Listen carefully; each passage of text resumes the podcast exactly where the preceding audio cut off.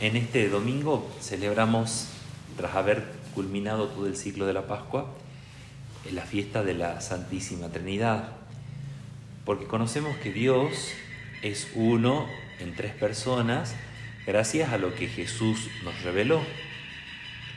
Y con esto mínimamente nos asomamos a la vida puertas adentro del cielo. Porque todo lo que nosotros conocemos de Dios es puertas afuera del cielo. En la creación, en lo que Dios ha hecho en el mundo, en los hilos que Dios ha manejado a lo largo de la historia. Pero en realidad, solo Jesús es el que nos cuenta y nos revela cómo es la casa de Dios hacia adentro. Por eso decimos que hoy es la fiesta de la identidad de Dios, que nos cuenta un poquito cómo es esa vida intratrinitaria, es decir, cómo es Dios hacia adentro, algo completamente desconocido para nadie, si no es porque Jesús nos lo contaba. Y en este sentido, si hay una cosa que vamos a encontrar dentro de la Trinidad, precisamente es armonía, ¿no? La conjunción perfecta de la acción eh, simultánea de los tres, de las tres divinas personas, el Padre, el Hijo y el Espíritu Santo. Pero usando un poco esta comparación de puertas adentro de casa y contemplando esta armonía, lo primero que hacemos hoy es pedirle a Dios que nos conceda también imitar en nuestras familias su armonía. Sobre todo en este tiempo que estamos viviendo tanto puertas adentro que indudablemente nos resulta bastante más complicado que lo habitual conservar esta paz, esta organización, esta eh, tranquilidad, esta complementariedad entre los miembros de la familia. Entonces, por un lado le pedimos a Dios que nos conceda la gracia de imitar la, la, armonía, la conjunción, el amor, el afecto que hay entre los miembros de la Sagrada, de la Santísima Trinidad. Pero por otro, pensemos lo que también nosotros tendremos que seguir poniendo como esfuerzo en este tiempo de eh, cuarentena que estamos viviendo. Porque además, si es como están diciendo que los chicos vuelven en clase en agosto, por muy flexible que sean los próximos días o no, no sabemos, eh, tenemos dos meses más con los chicos adentro. Así que veo algunas caras sorprendidas, pero no, así va a ser. Así que bueno, le pedimos a Dios entonces que nos conceda la armonía, nos conceda la, fuerza, la fortaleza y se lo pedimos mucho en la oración, en la oración que compartimos eh, sobre todo en familia. Tenemos que pedir esa gracia de aguantarnos, de sobrellevarnos, de soportarnos mejor. Diría yo que es como que la primera y más importante eh, de las peticiones que tenemos que pedir en este tiempo junto a la gracia de la salud. Pero pensemos en los otros esfuerzos que nosotros podemos poner para que esta convivencia sea un poquito más armónica. Y les eh, tengo aquí algunas ideas que, si bien eh, no son nada del otro mundo, pero y en vista que capaz que tenemos mucho tiempo más en estas condiciones, vale la pena que las pensemos. Entonces, primero, respetar horarios. Hay familias que me contaban que tienen la vida hecha un enorme desastre. Un enorme desastre por cosas varias, simplemente porque se han acostado tarde viendo televisión y se levantan tarde y se almuerzan más tarde. Eh, es decir, el desorden, ¿sí? el desorden nos afecta un montón. Nos afecta un montón. Los romanos tenían un refrán que decía, conserva el orden y el orden te conservará muy sabio, porque en esa medida todo nos resulta como más claro y evitamos que, o más bien nos ayudamos a que el orden exterior también nos ayude a conservar un orden interior cuando hay ciertas cosas que han caído.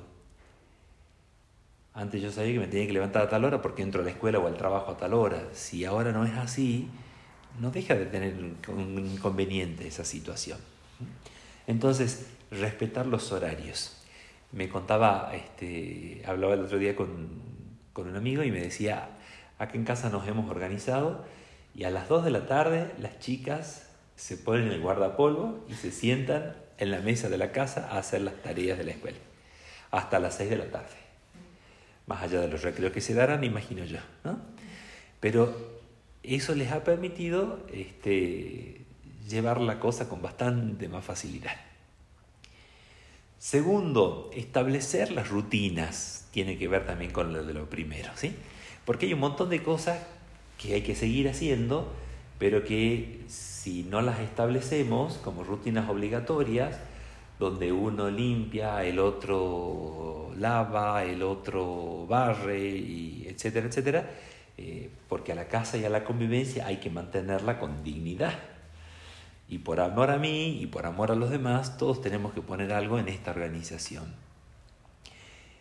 Por lo tanto, no hay que olvidar de poder hacer el elenco entre todos, saber qué cosas hay que hacer para que estemos juntos, eh, de qué cosas hay que atenderse, hay que ocuparse y distribuir las tareas.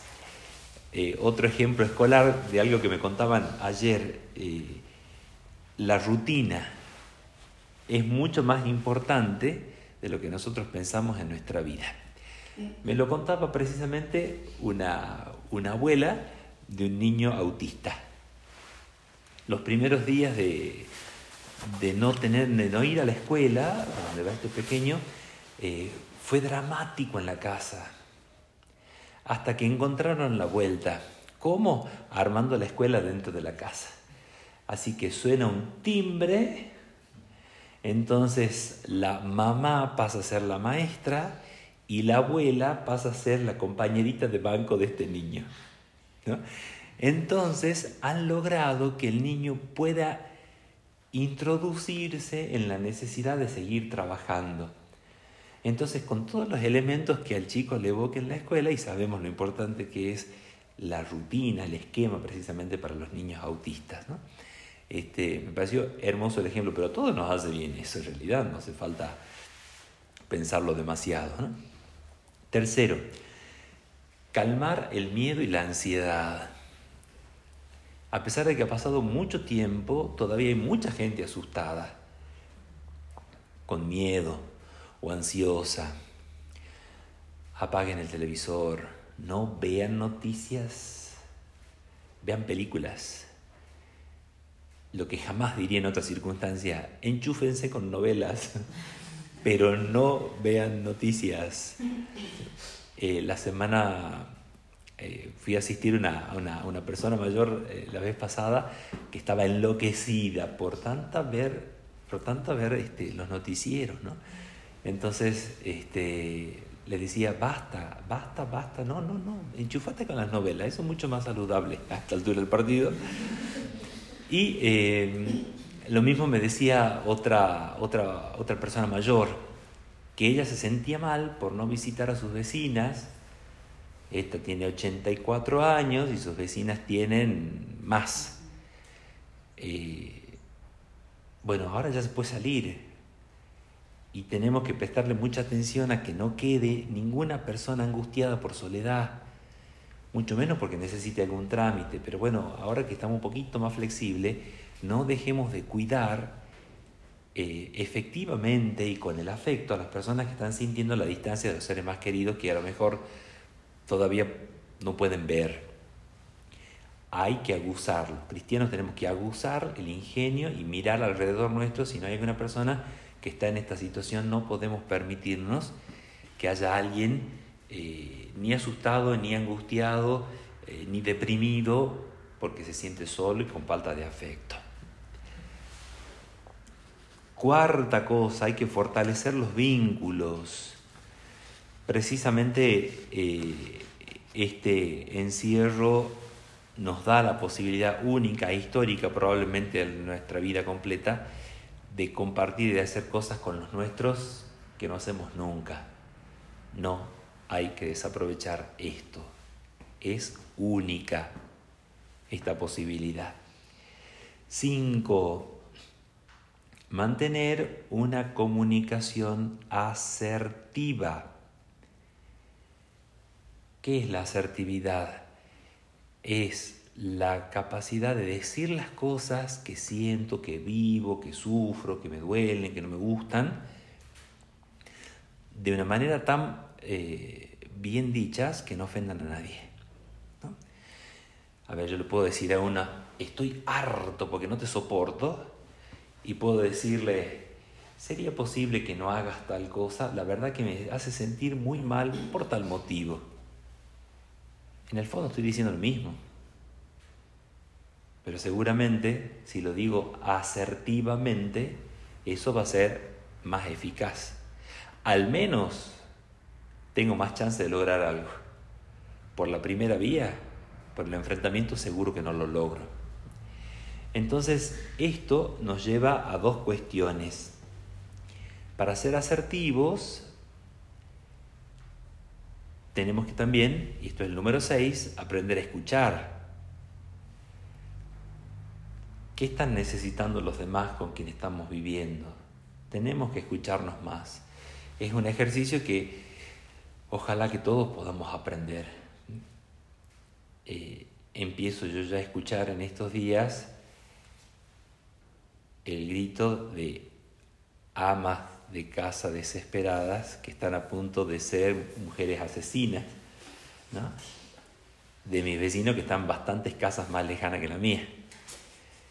Y evidentemente que esto es una cierta incapacidad para gestionar nuestras emociones. Entonces, decir las cosas bien, aprender a escuchar es eh, fundamental para eso. Y algo más que ya diré después. Como número siete, tenemos que aprender a respetar los espacios. Sí, nuestras casas por lo regular son demasiado chicas o eventualmente somos demasiados en una casa y esto es un problema.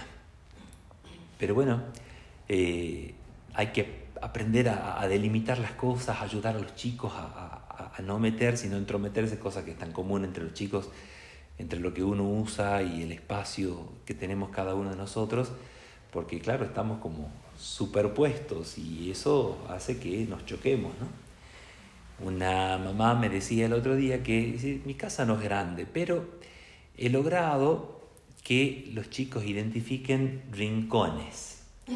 Entonces en tal rincón se estudia.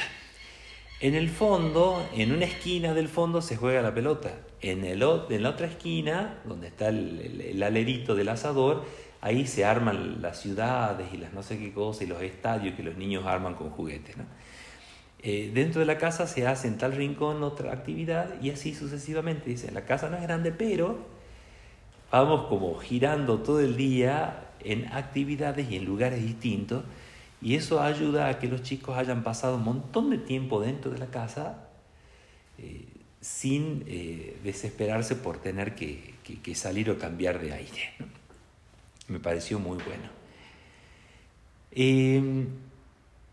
Vamos finalizando, pensamos en el número 9. Por fin se puede salir a caminar, ya hace una semana o más. Bueno, hay que salir a caminar. ¿sí? Es decir, no es para los que son deportistas, no es para los que... No, todo el mundo, en la medida que, en la medida que tiene su número de documento habilitado, tiene que salir a caminar porque eso afecta notablemente nuestro cerebro y nuestro estado emocional. Hay gente que dice, no, pero no me siento tan mal, o simplemente no está acostumbrada a salir a caminar. Hay que hacerlo.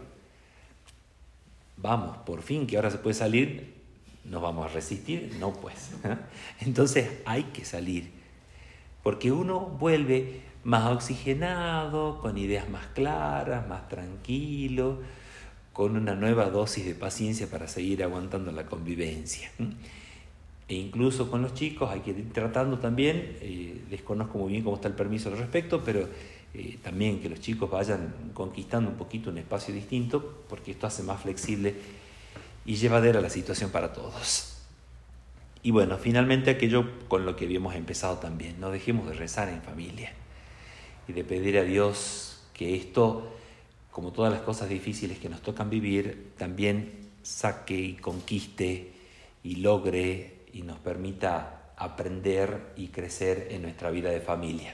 Y ojalá que con la armonía, con la armonía de la Trinidad, que pueda reflejarse en nuestros propios hogares.